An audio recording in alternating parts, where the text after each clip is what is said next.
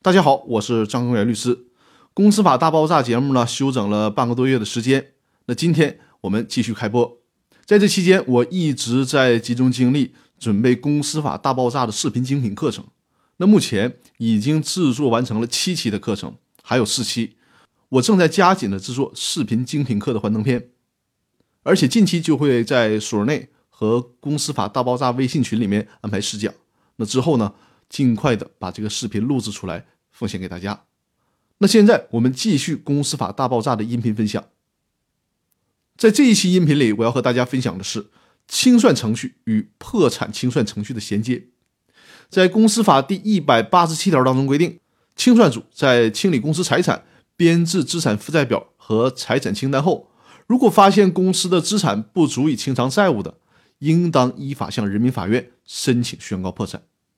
也就是说。能还得起债权人的钱就清算，还不起了那就得破产。但是最高人民法院为清算和破产之间设计了一个缓冲的程序。最高人民法院的公司法司法解释二第十七条当中有这样的规定：人民法院指定的清算组在清理公司财产、编制资产负债表和财产清单的时候，发现公司财产不足以清偿债务的。可以与债权人协商制作有关债务清偿方案，债务清偿方案经全体债权人确认，并且不损害其他利害关系人利益的，人民法院可依清算组的申请裁定予以认可。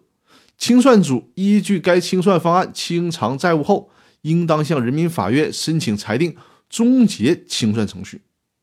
债权人对债务清偿方案不予认可，或者是人民法院不予认可的。清算组应当依法向人民法院申请宣告破产，这就意味着不是资不抵债了就必须马上进入破产程序的。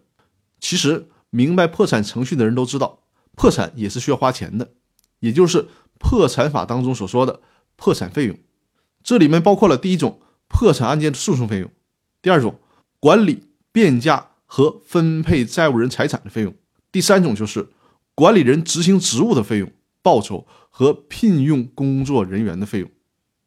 我已经亲自办过两个破产案件了，这些费用是不低的。在破产的时候，需要用公司剩余的财产优先的清偿这些破产费用，之后才能轮到职工、债权人等等。